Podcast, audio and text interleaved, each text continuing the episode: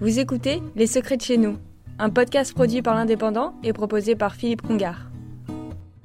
Dans les années 60, nombreux furent les réfugiés espagnols à franchir la frontière à la recherche d'une vie meilleure, fuyant le franquisme.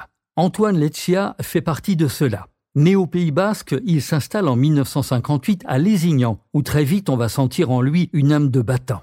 Il se tourne vers le monde pétrolier et fonde la société DINEF, chargée de distribuer et vendre des produits pétroliers.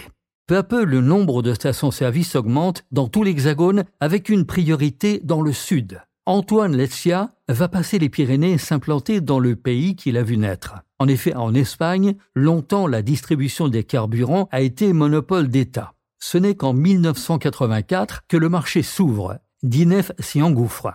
40 stations-service y verront le jour. En 1994, il vend sa filiale espagnole à l'italien Agip, dans le but de redéployer son activité sur le marché français. Dans les années 2000, Dinef va devenir aussi un fournisseur de gaz naturel.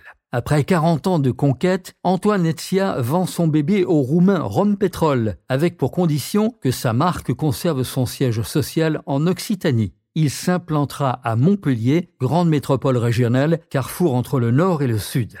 Il est un homme puissant, premier producteur indépendant français de pétrole, mais il souhaite que son entreprise soit toujours de taille humaine. 2015 sonnera la fin d'une époque. Dinef passera sous pavillon chinois. En 2021, Dinef gère 120 stations-service, 75 camions et 630 salariés et le siège social est toujours à Montpellier. Le chiffre d'affaires est de plus de 2 milliards d'euros. L'homme à l'origine de ce beau succès, Antoine Letzia, a aujourd'hui 85 ans, en pleine forme. Il savoure cette belle aventure depuis sa villa de Lézignan, son pays de cœur. Vous avez écouté Les Secrets de chez nous, un podcast produit par l'Indépendant et proposé par Philippe Congar.